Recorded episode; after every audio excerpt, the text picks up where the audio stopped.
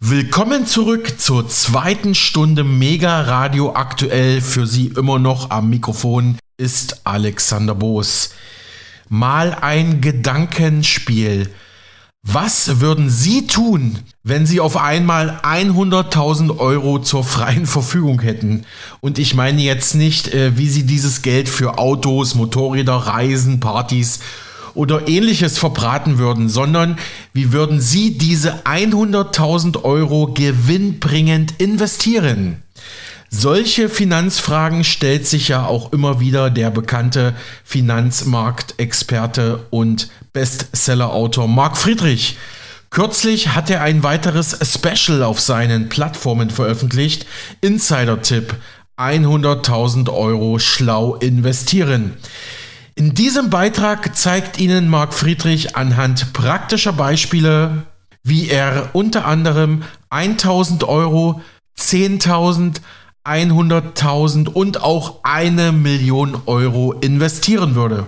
Wie würde ich jetzt 100.000 Euro anlegen? Das erfährst du heute in einer neuen Folge Finanzielle Intelligenz. Mein Name ist Marc Friedrich von der Honorarberatung Friedrich und Partner Vermögenssicherung.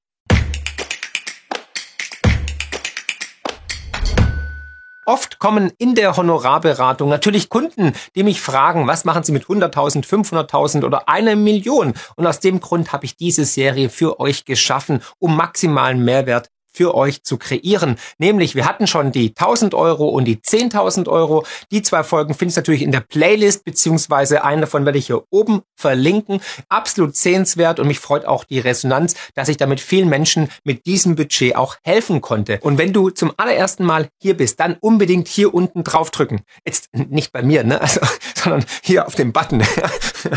also, dann bekommst du jedes Mal, wenn du dann auch noch die Glocke aktiviert hast, eine Information, sobald ein neues Video von mir online geht für maximalen Mehrwert, für finanzielle Intelligenz. Und mich freut es natürlich immer, wenn ihr einen Daumen nach oben gebt und natürlich auch den Videokanal weiterempfehlt. Schon 307.000 aufgeweckte Seelen und wir werden jeden Tag mehr. Bevor wir einsteigen und ich dir erkläre, wie du am besten 100.000 Euro investieren kannst, ist es ganz wichtig, dass du die Basics natürlich verstehst, die ich in den letzten beiden Videos ausführlich erklärt habe. Bevor du auch nur einen einzigen Cent investierst, solltest du zunächst folgende Fragen dir genau beantworten. Nämlich, wirklich, das ist essentiell, so gehe ich auch vor bei der maßgeschneiderten Strategie für die Kunden in der Honorarberatung. Wie alt bist du? Bist du Schüler, Student, berufstätig, Rentner, verheiratet, Gehalt?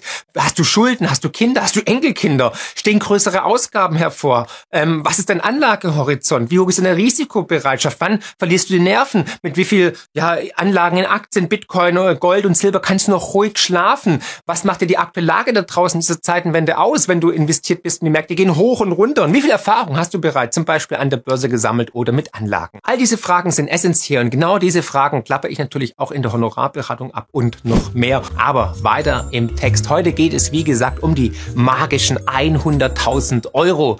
Das ist ein ganzer Batzen Geld. Im Gegensatz zu 1.000 Euro oder 10.000 Euro ergeben sich mit 100.000 Euro natürlich ganz andere Möglichkeiten. Denn hier kann ich viel breiter diversifizieren mit ganz neuen Anlageklassen, die ich zu meinem Portfolio dazu bauen kann. Eins vorweg, das macht es auf keinen Fall natürlich leichter, denn ich muss mir bei dieser Summe schon mal genau Gedanken machen, wie viel davon ich in welche Anlageklasse stecken möchte und vor allem habe ich ein Problem, wie viel Cash möchte ich überhaupt halten? Denn momentan ist es absolut falsch, 60 oder 70.000 oder 100.000 Euro einfach auf dem Konto liegen zu lassen, denn jetzt ist die Inflation da mit 5, 6, 7, 8, 9, 10 Prozent. Letztes Jahr, wisst ihr ja, war mein Motto tatsächlich Cash is King und das war goldrichtig, aber jetzt ist dieses Motto nicht mehr gültig. Zudem schwebt natürlich über jedem Konto, über jeder Sichteinlage das Damoklesschwert der Einlagensicherung, der Bail-In-Klausel oder das SAG-Gesetz. Auch dazu hatte ich ein Video gemacht. Unbedingt anschauen. Das SAG-Gesetz, brutal wichtig, das zu wissen. Das wissen die wenigsten, dass man ab 100.000 Euro eigentlich de facto ent, ja, enteignet werden kann, wenn die Banken umkippen. Dazu habe ich auch in meinem vorletzten Buch, die größte Chance aller Zeiten. Das dürfte jetzt hier eingeblendet sein. Könnt ihr gerne bei mir im Webshop bestellen mit Signatur. Genauso wie mein letzter Bestseller, die größte Chance aller Zeiten. Und natürlich gerne auch mit ähm, mit einer kleinen Widmung für dich oder die Nichte zur Konfirmation, zur Kommunion oder ebenfalls, wenn es zum ersten Konto kommt. Und in meinem vorletzten Buch habe ich natürlich die Einlagensicherung detailliert beschrieben, wieso das Geld auf dem Girokonto, auf dem Sparbuch, trotz Einlagensicherung alles andere als sicher ist. Also kommen wir zum Thema, wie würde ich jetzt persönlich 100.000 Euro investieren?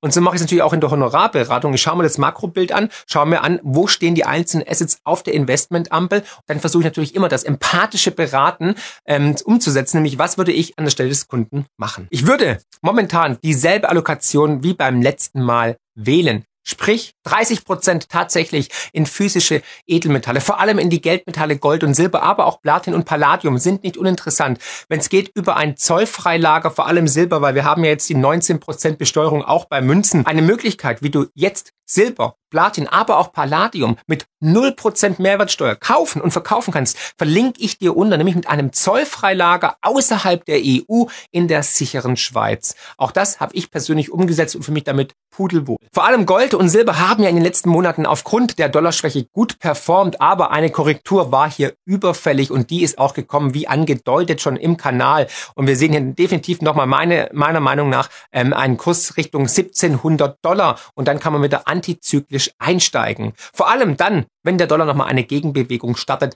auf neue Hochs. Bis zu 30 Prozent würde ich in Aktien, ETFs und aktiv gemanagte Fonds stecken. 10 Prozent würde ich in Bitcoin stecken.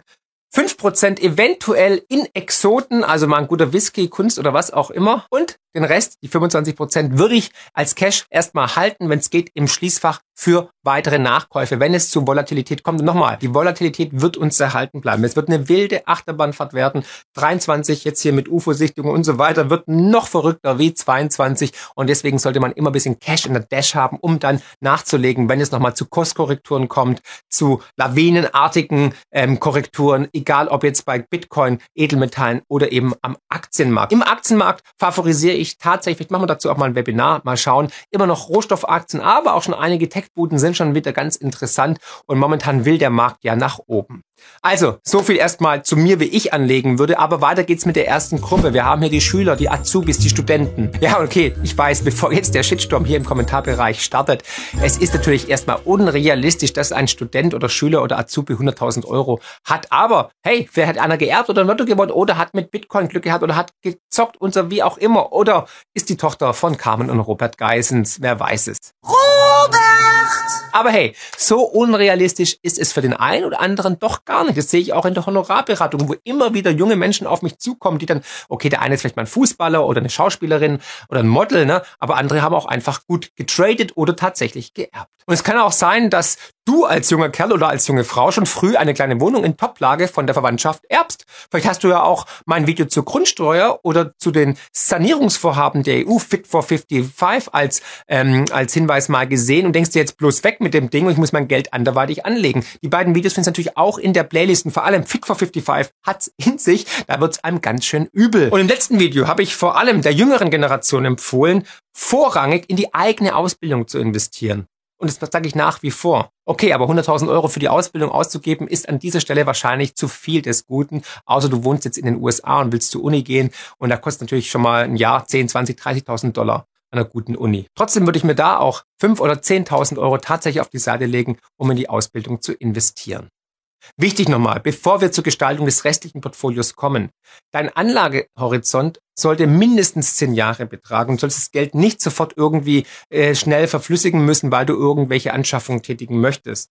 Alles andere fällt meiner Ansicht nach in dieser Kategorie unter Zocken. Und das ist durchaus okay. Hey, wenn du ein bisschen Nervenkitzel brauchst, was ich durchaus nachvollziehen kann, dann richte dir doch einfach ein kleines Zockerdepot ein, wo du zum Beispiel zwei bis drei Prozent deines Vermögens einzahlst und dann zockst, ob mit Kryptowährungen oder irgendwelchen Penny Stocks oder Tech-Booten. Mit deinem gesamten Vermögen zu spekulieren ist jedoch keine langfristige Lösung und auch keine nachhaltige Strategie. Auch wenn dir so mancher YouTuber mit Lambo und WhatsApp-Chatgruppe oder Telegram-Chatgruppe gerne etwas anderes verkaufen würde. Und da nochmal der Warnhinweis von meiner Seite aus. Niemals schreibe ich euch irgendwie direkt an und biete euch irgendwie ein Trading-Programm ein oder, hat, oder habt den letzten heißen geheimen Tipp für euch. Also, wenn ihr irgendwas hört, schaut genau, wie ist das geschrieben. Egal ob TikTok, Instagram, Facebook, da bin ich nicht mal, ähm, Twitter oder was auch immer. Ich werde euch niemals irgendwie ein Trading-Programm, eine Aktie oder ein Krypto-Trading-Programm verkaufen. Also dann bitte sofort auf ähm, Melden drücken und ignorieren. Okay, aber jetzt zurück zu unserem Portfolio. Fünf bis zehn Prozent hast du also für deine Ausbildung zur Seite gelegt. Das restliche Portfolio könnte meiner Ansicht nach wie folgt aussehen und das empfehle ich auch momentan. Aber wieder abhängig vom Risikoprofil, da solltest du dich erstmal einordnen. 10 bis 20 Prozent in Bitcoin bis zu 50 Prozent in Aktien und vor allem hier Rohstoff-ETFs, also seltene Erden, äh, Mineralien, fossile Energieträger. Wer lieber eine höhere Cashquote halten möchte, der sollte zumindest einen Teil in einem Gold-ETF halten. Das kann durchaus Sinn machen. Kommen wir zur nächsten Gruppe. Berufstätige, Selbstständige, Künstler, Sportler und so weiter. Auch hier gilt es wie beim letzten Mal. Es kommt vor allem darauf an, wie hoch ist dein monatlicher Cashflow und natürlich wie lange dein Anlagehorizont ist. Daher lassen sich hier nur ganz schwer pauschale Aussagen de facto treffen. Daher habe ich auch hier wieder in zwei Typen unterteilt. Zum einen den konservativen, sprich risikoaversen, eher vorsichtigen Anleger, der Schwabe, und auf der anderen Seite den eher risikoaffinen, spekulativen orientierten Anleger. Für den risikoaffinen Anleger gilt natürlich, dass man einen deutlich höheren Zeitaufwand hat, um seine Investitionsentscheidungen ja zu recherchieren und umzusetzen. Für den konservativen Anleger würde ich folgendes Portfolio vorschlagen. 5% in Bitcoin, Edelmetalle zwischen 20 und 30%, 20 bis 30% in Sparpläne auf ja, konservative Aktien-ETFs, also Dividenden, Value und so weiter. Und bisschen Rohstoff und Sachwertfonds würde ich auch mit beimischen. Wer will, der kann einen kleinen Anteil in Emerging Markets ETF investieren, wo ich auch großes Potenzial sehe in den nächsten Jahren. Exoten sich eher weniger, also Whisky, Diamanten und so weiter, würde ich nur machen, wenn ich mich wirklich gut auskenne.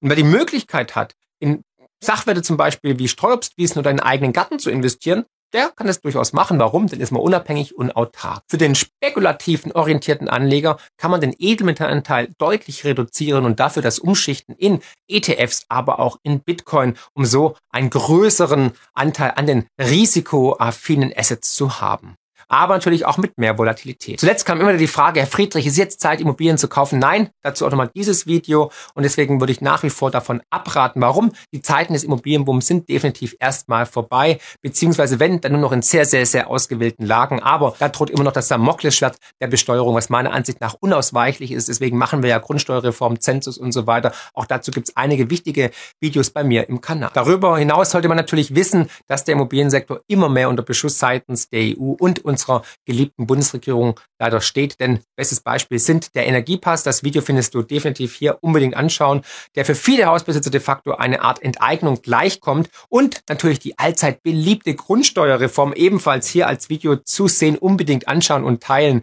was ebenfalls zu einer deutlichen Mehrbelastung in Zukunft führen wird. Also mein Rat an dich, wenn du nicht vorhast, die nächsten Jahre in deiner Immobilie wohnen zu bleiben, und in einem guten Zustand ist, sprich auf einem guten Niveau, was Wärmedämmung und Energieeffizienz angeht, dann spricht nichts dagegen, weiterhin in dieser Immobilie natürlich wohnen zu bleiben. Ansonsten würde ich sie eventuell vielleicht sogar verkaufen. Und damit wären wir schon bei der letzten Gruppe, den Rentnern, die oftmals auch Immobilienbesitzer sind. Und hier gilt wieder die oberste Regel Kapitalerhalt. Aber bei 100.000 Euro kann man auch hier wieder natürlich mehr diversifizieren als bei 1.000 oder 10.000 Euro. Für den Rentner würde ich sagen 50 Prozent Edelmetalle.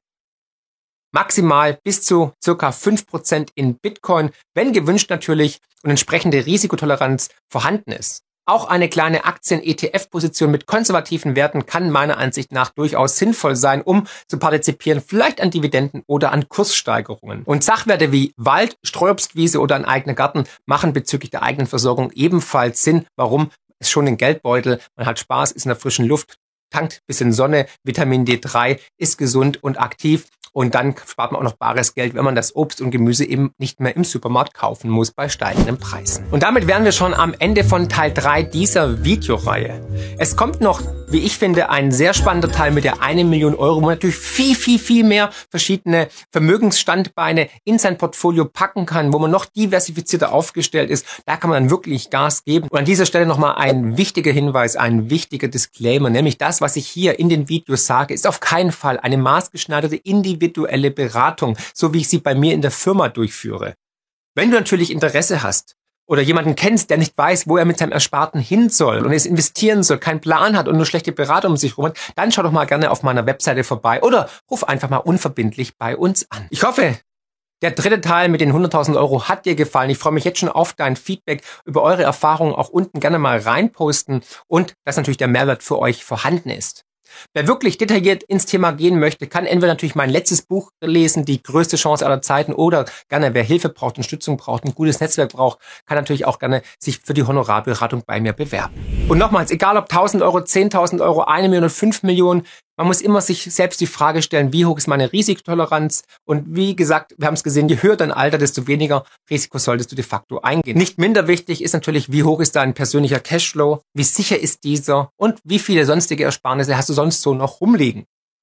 Ebenfalls ist es ganz wichtig, dass du Erfahrungen mit den jeweiligen Anlageklassen machst, beziehungsweise dich auskennst oder halt einen Partner an deiner Seite hast, der dich unterstützen kann mit Know-how und Expertise. Du musst auch ein Gefühl dafür bekommen, wie stark diese schwanken können und wie diese sich in verschiedenen Marktsituationen verhalten. Und es sind momentan historische Zeiten. Wir erleben epochalen Wandel und die gehen meistens leider sehr volatil einher. Denn ob du es glaubst oder nicht, aber der größte Gegner beim Investieren bist du, bist du selbst, ja, nämlich deine Psyche. Gehen die Märkte stark runter, kriegst du Panik, gehen die Märkte stark hoch, kriegst du auch Panik, weil du denkst, oh Gott, ich verpasse was. Und deswegen kann diese dich ganz schnell zu Entscheidungen verleiten, die absolut irrational sind, vor allem in extremen Marktphasen. Ihr kennt meine These des antizyklischen Handelns. Wenn selbst der absolute Trottel in deinem Umfeld dich fragt, ob er Microsoft-Aktien kaufen soll oder Bitcoin oder Gold, dann solltest du genau das Gegenteil machen. Andersrum gilt das genauso natürlich. Wenn jede Tageszeitung dir sagt, hey, Bitcoin ist tot und ähm, Rohstoffe sind, ähm, werden sich nie wieder erholen und ähm, Kohle ist böse, Atomkraft ist böse, dann weißt du, dass jetzt der richtige Zeitpunkt zum Kaufen ist. Also in diesem Sinne, viel Spaß beim Investieren. Teilt eure Erfahrungen gerne mit mir, mit uns in der Community, in den Kommentaren.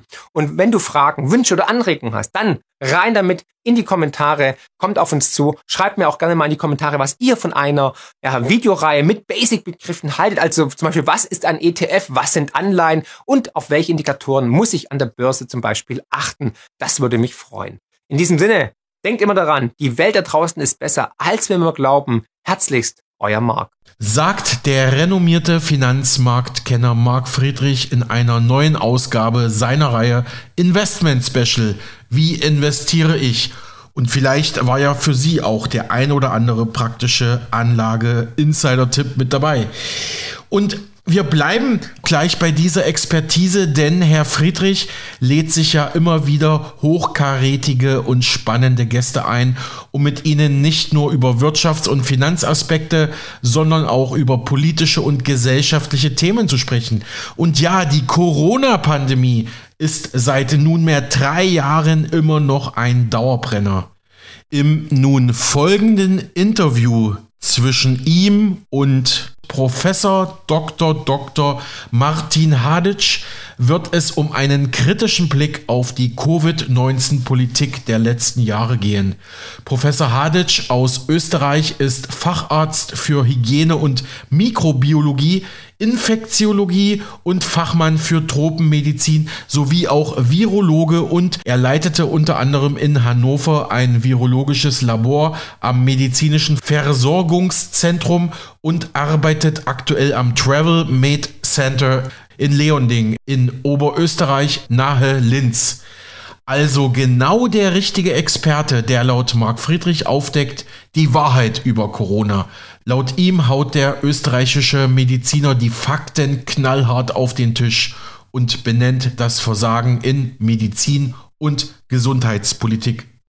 Wir wurden in der Corona-Zeit angelogen, manipuliert und hinters Licht geführt. Einige wenige haben davon profitiert, aber jetzt ist es Zeit, aufzuarbeiten, zurückzublicken und das Ganze auch endlich abzuschließen. Wir sind doch alle müde von Corona und wir hatten eine Pandemie, der Lügen. Immer mehr bricht heraus, wie wir angelogen worden sind. Egal ob Masken, Lockdowns, Impfung oder was auch immer.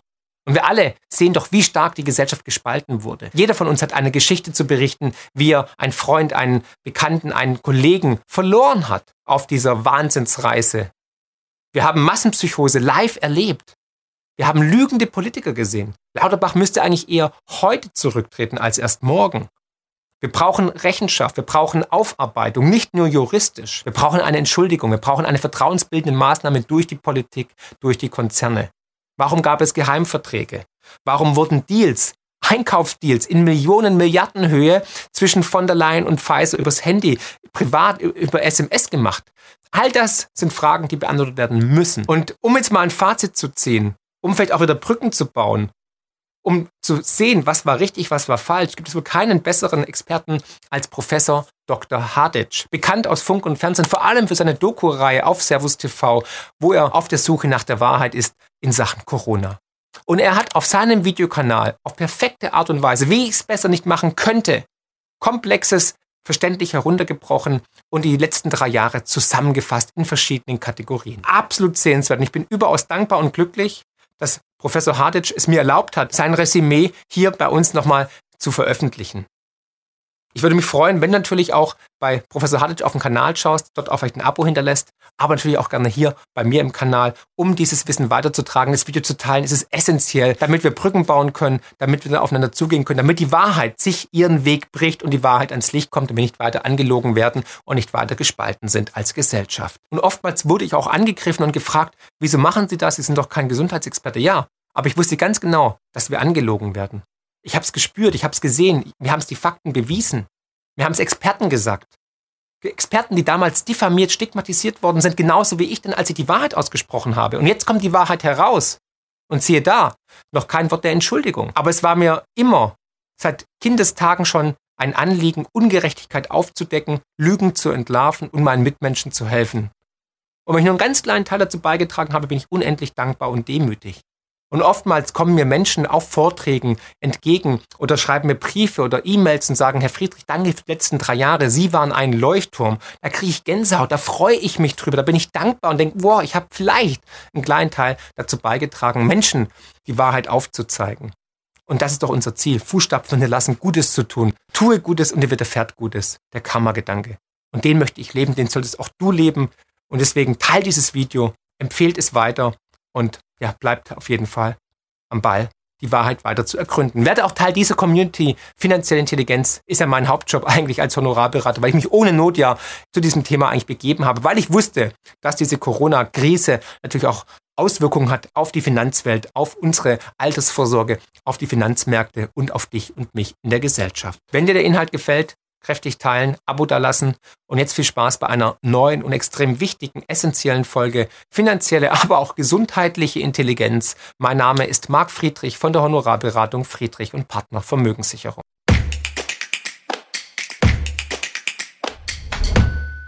Ihr Lieben, gemeinsam mit euch möchte ich in drei Teilen einen Dreijahresrückblick halten, weil uns die Themen SARS-CoV-2 und Covid-19 seit genau drei Jahren beschäftigen.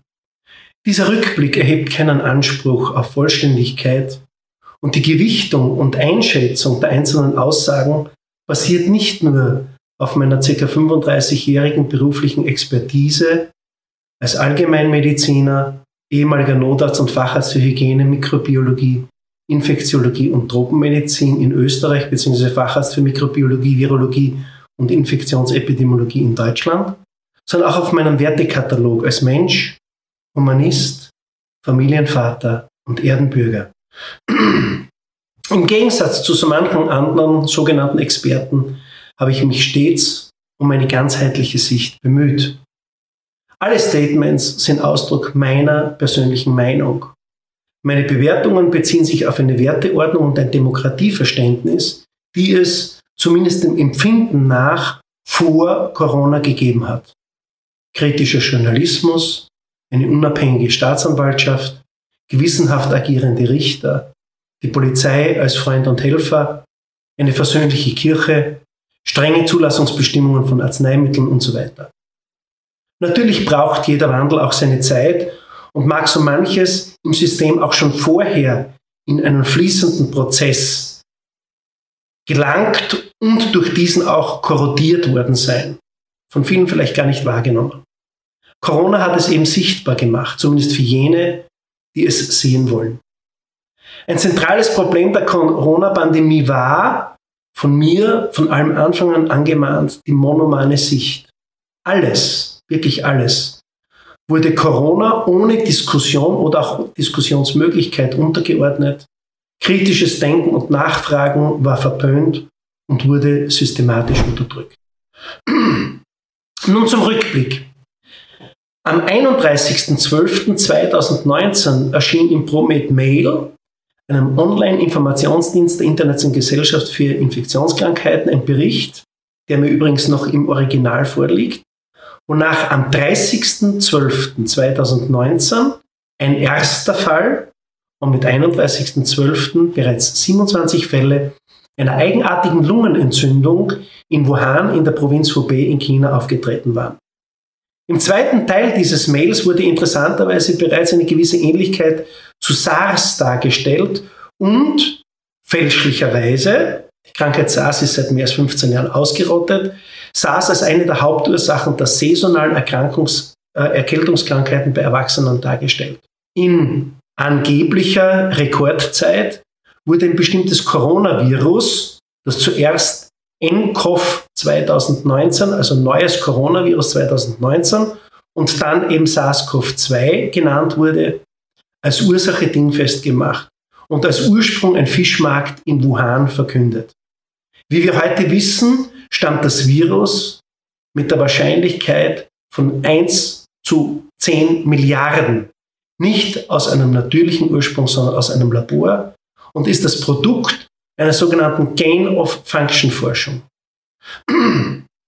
Dabei wurde das Virus unter anderem mit der Fähigkeit ausgestattet, an die sogenannten ACE2-Rezeptoren des Menschen binden zu können. Also um es noch einmal klar zu machen, das Virus ist mit nur einer Wahrscheinlichkeit von 1 zu 10 Milliarden natürlichen Ursprungs, also mit an Sicherheit grenzender Wahrscheinlichkeit, aus einem Labor. Geleakte Mails und freigegebene Twitter-Meldungen belegen eine zentrale Mitwirkung der USA inklusive der sogenannten EcoHealth Alliance bei dieser Gain-of-Function-Forschung. Das ist eine Forschung, die eben eine Viruspathogenität, also die krankmachende Wirkung eines Virus oder auch die Ansteckungsfähigkeit, also die Infektiosität, deutlich erhöhen kann und damit für den Menschen zu einem problematischen Krankheitserreger werden kann. Es gibt noch zwei weitere interessante Aspekte. Spuren des Virus lassen sich zumindest bis August 2019 zurückverfolgen. Somit könnten die Militärfestspiele im Oktober 2019 in Wuhan ein trefflicher globaler Streuherd gewesen sein.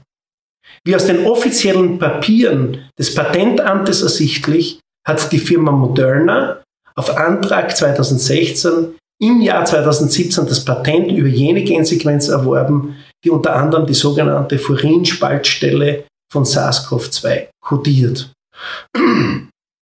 Anfangs gab es, vordergründig überraschend schnell, einen PCR-Test zum Nachweis von SARS-CoV-2, den sogenannten Trosten-Test, der, wie man recht schnell erkannte, von dürftiger Qualität war. Es folgten zahlreiche weitere, zum Teil auch bessere PCR-Tests und später dann auch Antigen-Tests. Obwohl keiner dieser Tests zur Testung von Gesunden geeignet oder zugelassen war, wurde später eine allgemeine Testpflicht mit genau diesen Tests eingeführt.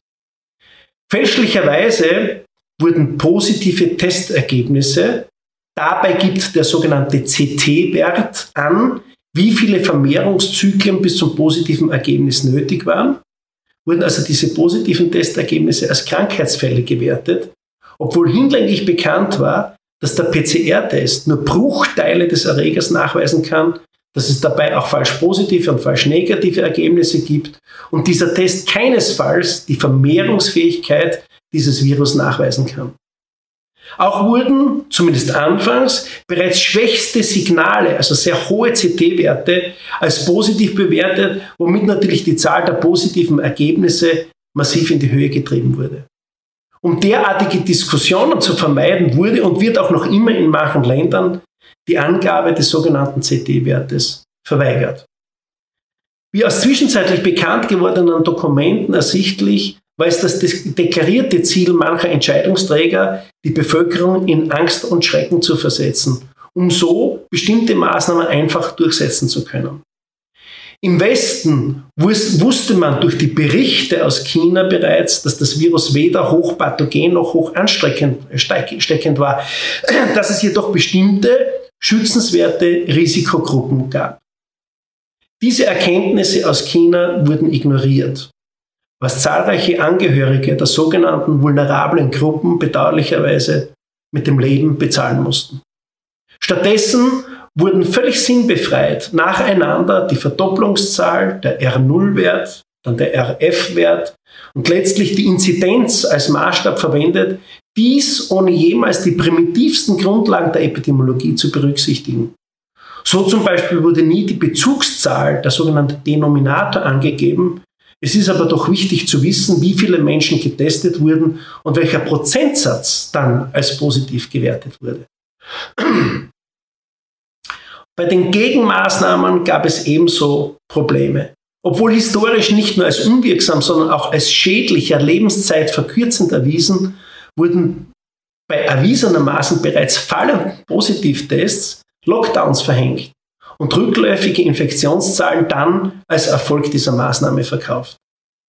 Selbst von den Regierungen und den sogenannten Experten wurde das familiäre Umfeld als Hauptursache für Infektionen benannt und dann sperrt man Leute in geschlossenen Räumen zusammen?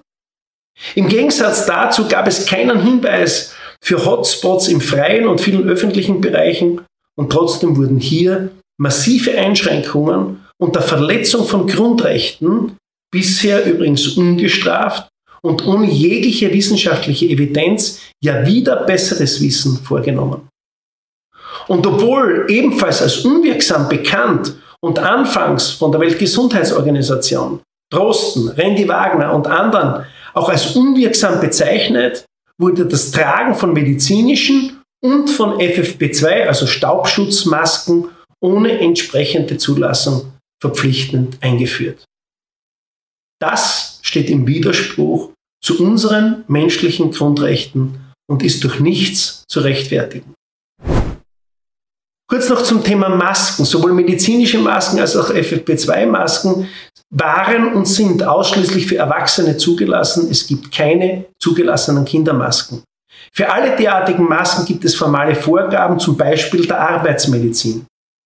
Zur Verhinderung von Virusinfektionen sind sie untauglich und auch nicht dafür zugelassen. Selbst marginale Schutzwirkungen dieser Masken, FFP2-Masken dienen übrigens ausschließlich dem Selbstschutz, wären keinesfalls in Rechtfertigung für die Einschränkung von Grundrechten. Grundrechte sind nicht verhandelbar und wurden genau für diese Situation geschaffen.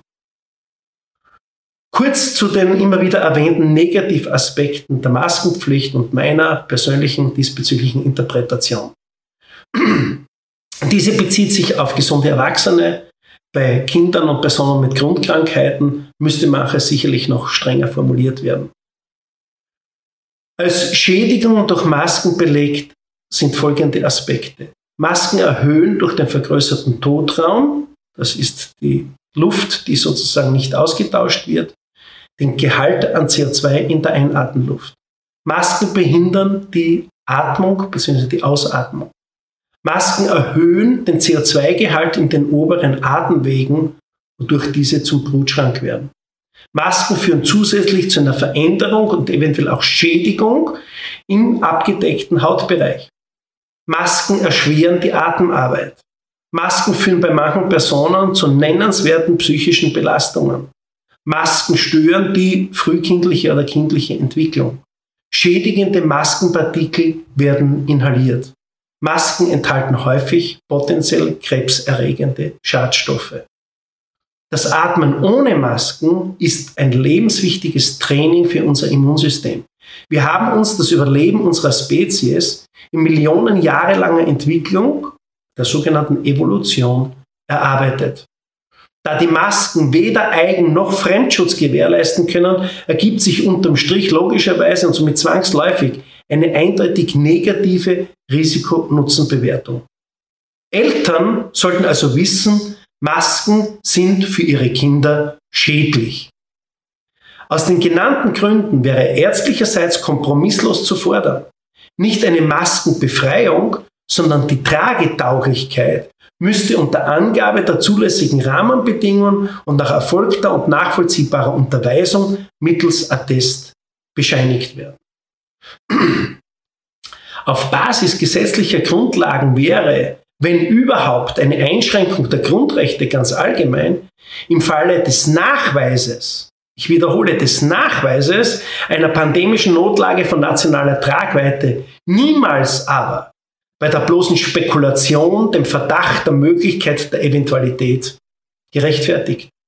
Es bestand niemals in Österreich oder in Deutschland diese benannte Notlage. Auch hätte diese Notlage durch entsprechende Untersuchungen auch ständig reevaluiert werden müssen. Das heißt, der Fortbestand hätte durch eine entsprechende Faktenlage gestützt werden müssen. Mehr als 20 Pandemieverordnungen als Versuch der Legitimierung wurden in der Folge in Österreich als verfassungswidrig wieder aufgehoben. In Zusammenhang mit der Bekämpfung der Krankheitsfälle wurden auch völlig neue Immunisierungsmethoden entwickelt. Wichtig in dem Kontext ist vielleicht auch die Information, dass bereits im Jahresbericht 2019, also in dem Jahr, wo eigentlich erst am Ende des Jahres dieser neue Erreger bekannt gegeben wurde, im Jahresbericht der Firma BioNTech aus diesem Jahr wird bereits von erfolgreichen Versuchen mit einem mRNA-Impfstoff gegen Coronaviren berichtet.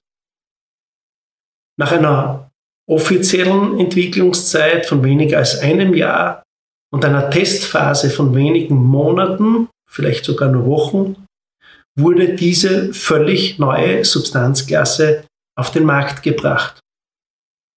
Dabei wurden uns von sogenannten Experten irreführend völlig sinnbefreite Pseudo-Argumente vorgegaukelt. Erstens wurde gesagt, mRNA ist ja nicht neu, da schon seit den 80er Jahren dran geforscht wird. Genau das ist das Problem. 40 Jahre Forschung ohne ein einziges marktreifes Produkt lässt Zweifel daran aufkommen, dass dann innerhalb von Monaten ein Produkt zur Marktreife gebracht werden kann. Zweitens, das Teleskopieren diese Maßnahme mag zwar Zeit einzusparen helfen, wenn aber die minimale Dauer einer Studienphase zwei Jahre ist, kann die Gesamtstudiendauer nicht kürzer sein. Zu den Immunisierungsversuchen muss man sagen, dass dominierend mit modifizierter mRNA gearbeitet wurde und diese Stoffe wurden bei unterschiedlichen Bevölkerungsgruppen eingesetzt. Hierzu wissen wir bisher. Die Hüllsubstanzen, die sogenannten kationischen Lipide, also positiv geladene Fettsubstanzen, sind nur zu Forschungszwecken und nicht zur Anwendung am Menschen zugelassen. Diese Substanzen reichern sich in unterschiedlichen Organen, darunter vor allem in den Eierstöcken an. Von Fachleuten, sogenannten Toxikologen, werden kationische Lipide als potenziell toxisch klassifiziert. Die modifizierte mRNA verhält sich anders als klassische mRNA. Die Aussage, die Substanz würde ohne dies schnell innerhalb der Zelle abgebaut, ist somit irreführend. Es ist derzeit nicht bekannt, ab wann nach der Injektion welche Menge von modifizierter mRNA durch welche Zellen in welchem Zeitbereich aufgenommen wird, wann die Spike-Produktion innerhalb der jeweiligen Zellen einsetzt, welche Menge Spike-Protein von der jeweiligen Zelle produziert wird und für welche Dauer dies geschieht, welcher Anteil ausgeschleust wird, welche Menge in der Zellmembran verbleibt und die Zelle somit zum Ziel der körpereigenen Abwehr macht und welcher Teil innerhalb der Zelle verbleibt und die so wichtigen Reparaturenzyme der zelleigenen DNA blockiert. Diese Blockade könnte übrigens Mitursache der mittlerweile ja erwiesenen Zunahme von Tumoren unter Gespikten sein. Zumindest im Reagenzglas wurde mittlerweile auch nachgewiesen, was übrigens von Befürwortern immer kategorisch ausgeschlossen wurde, dass modifizierte mRNA aus den Injektionen mittels eines speziellen Enzyms, der sogenannten Reverse-Transkriptase, in die Erbsubstanz menschlicher Zellen eingebaut werden kann. Und Spike-Protein ist selbst toxisch und somit in der Lage, Gefäße und oder Organe zu schädigen. Es ist absolut irreführend, vorzugaukeln, man könne aufgrund einer großen Zahl von Anwendungen innerhalb kurzer Zeit mittelfristige oder langfristige Auswirkungen ableiten. Oder wie ich sozusagen pflege, man kann Tiefe nicht durch Breite ersetzen. Dazu kommt, dass bereits im Rahmen der bedingten Zulassung erhebliche Nebenwirkungen bekannt waren und auch im Report aufscheinen. Statt aufgrund dieser Sicherheitsbedenken den Antrag zurückzuziehen oder seitens der Behörde zurückzuweisen, wurde die Notfall- bzw. bedingte Zulassung erteilt. Auflagen wurden ignoriert bzw. Zeitlinien zur Vorlage weiterer Daten verschleppt. Kontrollgruppen wurden wegimmunisiert und damit die gesamte Studie kompromittiert. Und unter den Augen der Zulassungsbehörden wurden politische Entscheidungen getroffen, die dem Nürnberger Kodex widersprechen, somit also illegale Menschenversuche gefördert haben. Solange sich Medizinprodukte im Versuchsstadium befinden, das heißt nur notfallmäßig bzw. bedingt zugelassen sind, darf es keine Anwendungsverpflichtung dieses Medikamentes geben. Basta. Und jeder, der sich am direkten oder indirekten Zwang zur potenziellen Selbstverletzung beteiligt, gehört strafrechtlich verfolgt. Während manche Anwender eventuell einfach den im Mainstream verbreiteten Aussagen getraut haben, äh, die haben die strategiebestimmenden Verantwortungsträger die Verpflichtung, sich Rohdaten, Zulassungspapiere, Reports durchzusehen, beziehungsweise wenn sie nicht vorliegen, diese auch aktiv einzufordern. Aus deren Mund ist die Aussage, die Impfung ist sicher und wirkt, somit eine Lüge, da damit bewusst Fehlinformation und Täuschung betrieben wird. Die verabreichten Substanzen sind keine Impfungen im traditionellen Sinn, sie sind nicht sicher und wirken nicht, zumindest nicht ausreichend. Dazu kommt, dass zahlreiche dieser Produkte nicht einen sogenannten Beipacktext enthalten haben. Das heißt, hier zum Teil ein leerer Zettel den Packungen beigefügt. Und beim Ziel wurde hier auch permanent, man könnte fast sagen, verzweifelt nachgebessert. Anfänglich hieß es, zwei Impfungen reichen. Dann war ein dritter Stich nötig. Dann hieß es, schütze dich und schütze andere. Mit der Folge, äh, wenigstens bist du selbst geschützt. Und letztlich hieß es dann, wenigstens schützt es vor einem schweren Verlauf. Und alles das hat sich als falsch herausgestellt. Vielmehr zeigen sich zunehmend die Negativwirkungen des Spikens, wie ich es nenne, um den Unterschied zu Impfungen darzustellen. Wir haben einerseits eine mangelnde Wirkung. Manche Publikationen konnten nachweisen, dass Gespikte sich eher infizieren, eher erkranken, schwerer erkranken länger unter der Krankheit leiden, höhere Virusmengen im Nasenbereich haben und auch länger Viren ausscheiden. Und dann die Nebenwirkungen. Die mit dem Spiken assoziierten Nebenwirkungen brechen alle Rekorde und werden kleingeredet.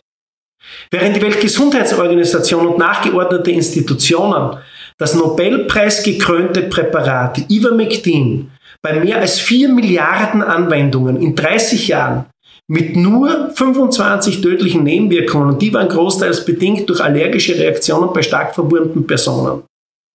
Während also dieses Präparat als lebensgefährlich eingestuft wurde, gelten Spike-Stoffe mit mehr als 20.000 gemeldeten Todesfällen und zig Millionen teils schweren Nebenwirkungen und bleibenden Schäden innerhalb von zwei Jahren, zuzüglich einer vielfachen Dunkelziffer, als sicher. Die sogenannten Impfkampagnen sind Druckmittel mit dem Effekt massenhafter, grob fahrlässiger Körperverletzung bis hin zu dauerhafter Gesundheitsschädigung und Inkaufnahme eines möglichen tödlichen Ausgangs. Und dies auch bei Bevölkerungsgruppen, die durch die Infektion überhaupt nicht im Leben gefährdet sind. Es gibt dringende Verdachtsmomente auf einen ursächlichen Zusammenhang zwischen dem Spiken und einer Übersterblichkeit. Zwischen 15 und 50 Jahren wurde plötzlich und unerwartet seit Beginn des Spikens zur häufigsten Todesursache in Industrieländern. Im Kontext mit Spiken wurden zum Teil völlig neue Krankheitsbilder geprägt. WIT, also Vaccination-Induced Thrombotic Thrombocytopenia, also eine durch die Impfung ausgelöste Gerinnungsstörung mit Blutungsneigung und Gefäßverstopfung.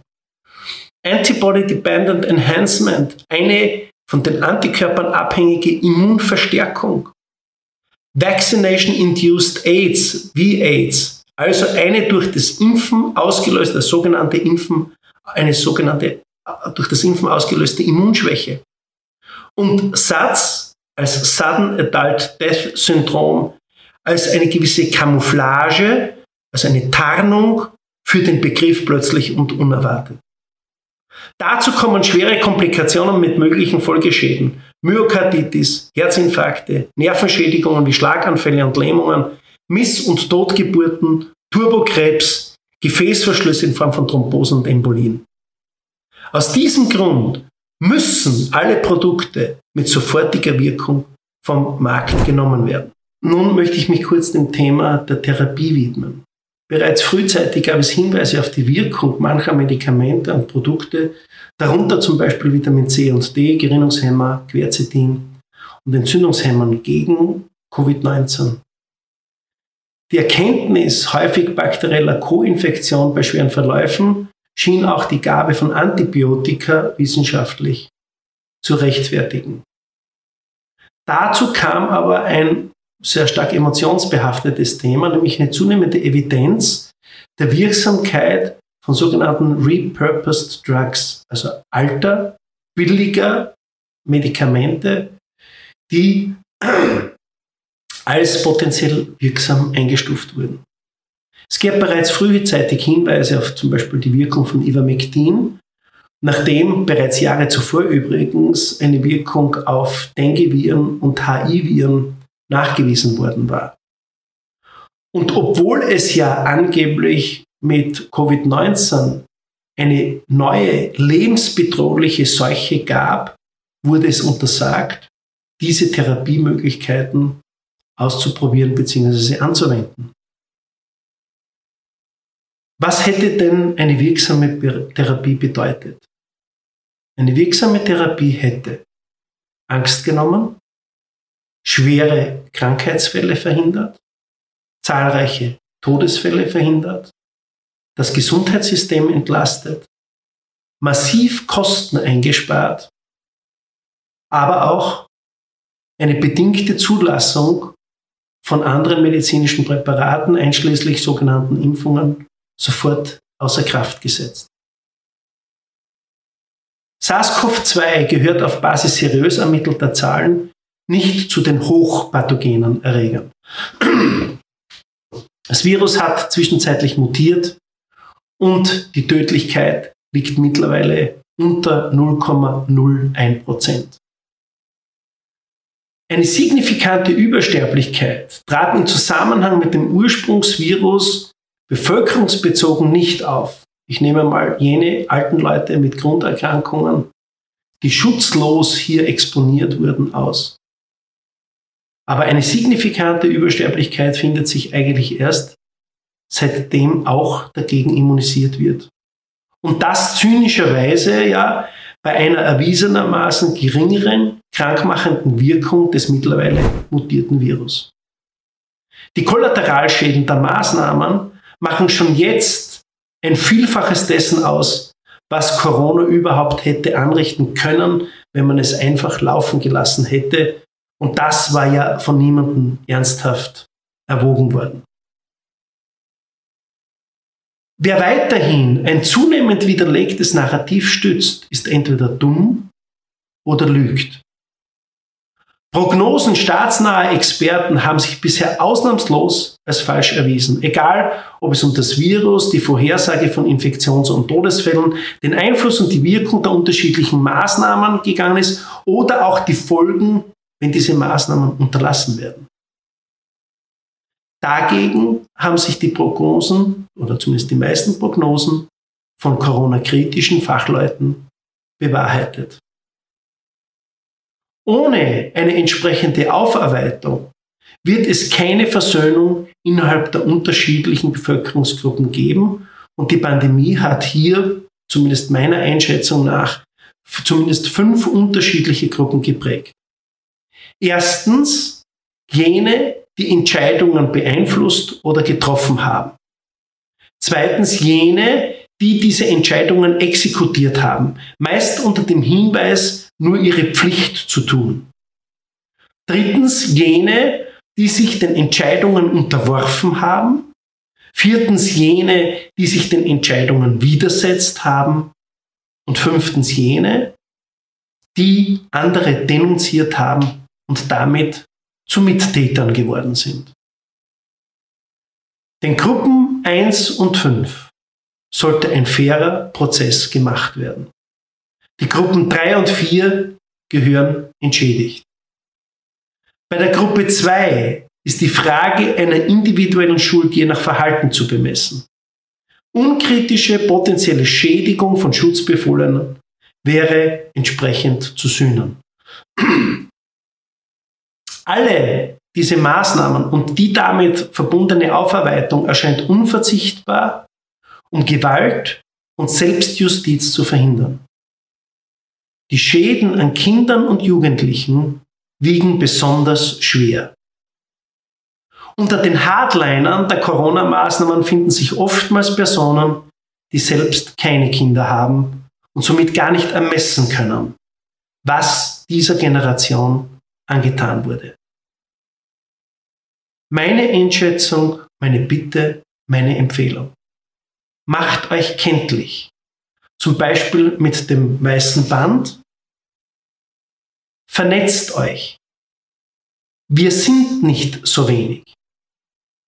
Erkennt, dass Corona nur eine von vielen beabsichtigten wesentlichen Änderungen der globalen Struktur ist.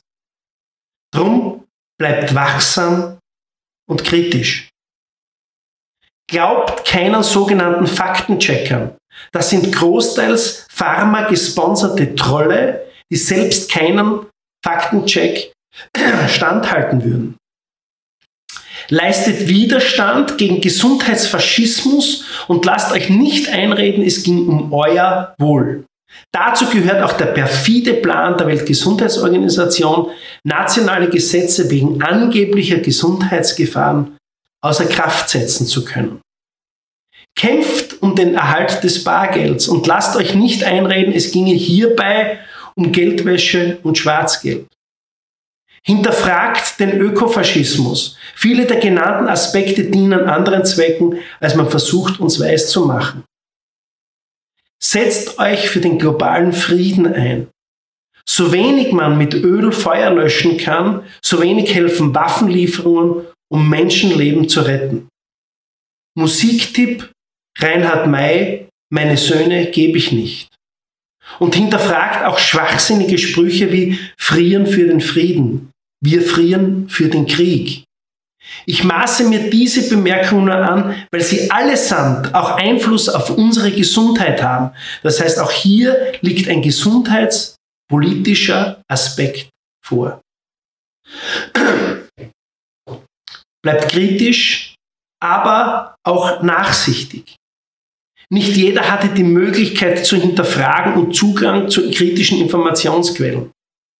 Hinterfragt konsequent und hartnäckig Aussagen all jener Einrichtungen, die wegen Lügen, Korruption, Geldgier und unethischem Verhalten verdientermaßen an Vertrauen verloren haben. Dazu gehören neben den angeblichen Repräsentanten unserer Demokratien auch Pädagogen, Mediziner, wissenschaftliche Publikationsorgane, die Exekutive, Vertreter des Rechtssystems, darunter auch Staatsanwälte und Richter bis hin zum Verfassungsgerichtshof, Staatsfunk und Printmedien. Und macht euch bewusst, es ist die Aufgabe, das heißt eine Bringschuld jener, die Vertrauen zerstört haben, dieses Vertrauen durch demonstrierte Ehrlichkeit und transparentes, öffentliches Fehler- und Bestrafungsmanagement in kleinen Schritten wieder aufzubauen. Und das setzt voraus, dass bei all diesen Prozessen das Wohl und das Interesse der Bürger und nicht jenes der Eliten sichtbar im Mittelpunkt steht. Es kann für die obersten Entscheidungsebenen keine Amnestie geben. Nur eine intakte, rechtsstaatliche Struktur und faire Prozesse unter Berücksichtigung der Menschenrechte sind in der Lage, das verloren gegangene Vertrauen in demokratische Grundrechte und unsere Staatssysteme wiederherzustellen. Vergesst bitte nicht, wir sind viele. Wir haben uns nicht schuldig gemacht. Wir dürfen Entschuldigungen erwarten. Wir werden unseren Beitrag an der Aufarbeitung leisten. Wir sprechen uns für faire Prozesse aus. Wir können verzeihen, aber wir werden nie und nicht vergessen, was uns angetan wurde. Auf eine bessere Zukunft und ein gutes Jahr 2023. Bleiben Sie zuversichtlich. Alles Liebe.